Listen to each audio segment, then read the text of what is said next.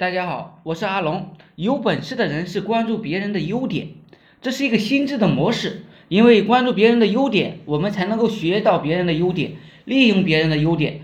至于别人的缺点，其实跟我们什么关系也没有，我们也没有精力去关注别人的缺点。而无能的穷人则不愿意关注别人的优点，因为他发现别人比自己强，心里就会觉得非常难受。穷人喜欢关注别人的缺点。并且不断的嘲讽，嘲讽别人的缺点，如此自己的心里啊就很难会平，他太平衡。所以，我们卖东西，特别是卖服务性的东西，如果卖给穷人，穷人他会百般挑剔，会认为这些服务没有用。其实不是这些服务性质的东西没有用，而是自己不能够吸引这些东西。穷人搞不懂为什么去高档餐厅要给。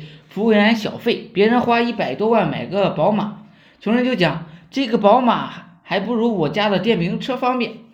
穷人要的是分量足、便宜，他只关注生存的物质，不关注精神的进步。要赚钱，恰好要关注精神的进步，而精神的进步是需要大量的金钱的。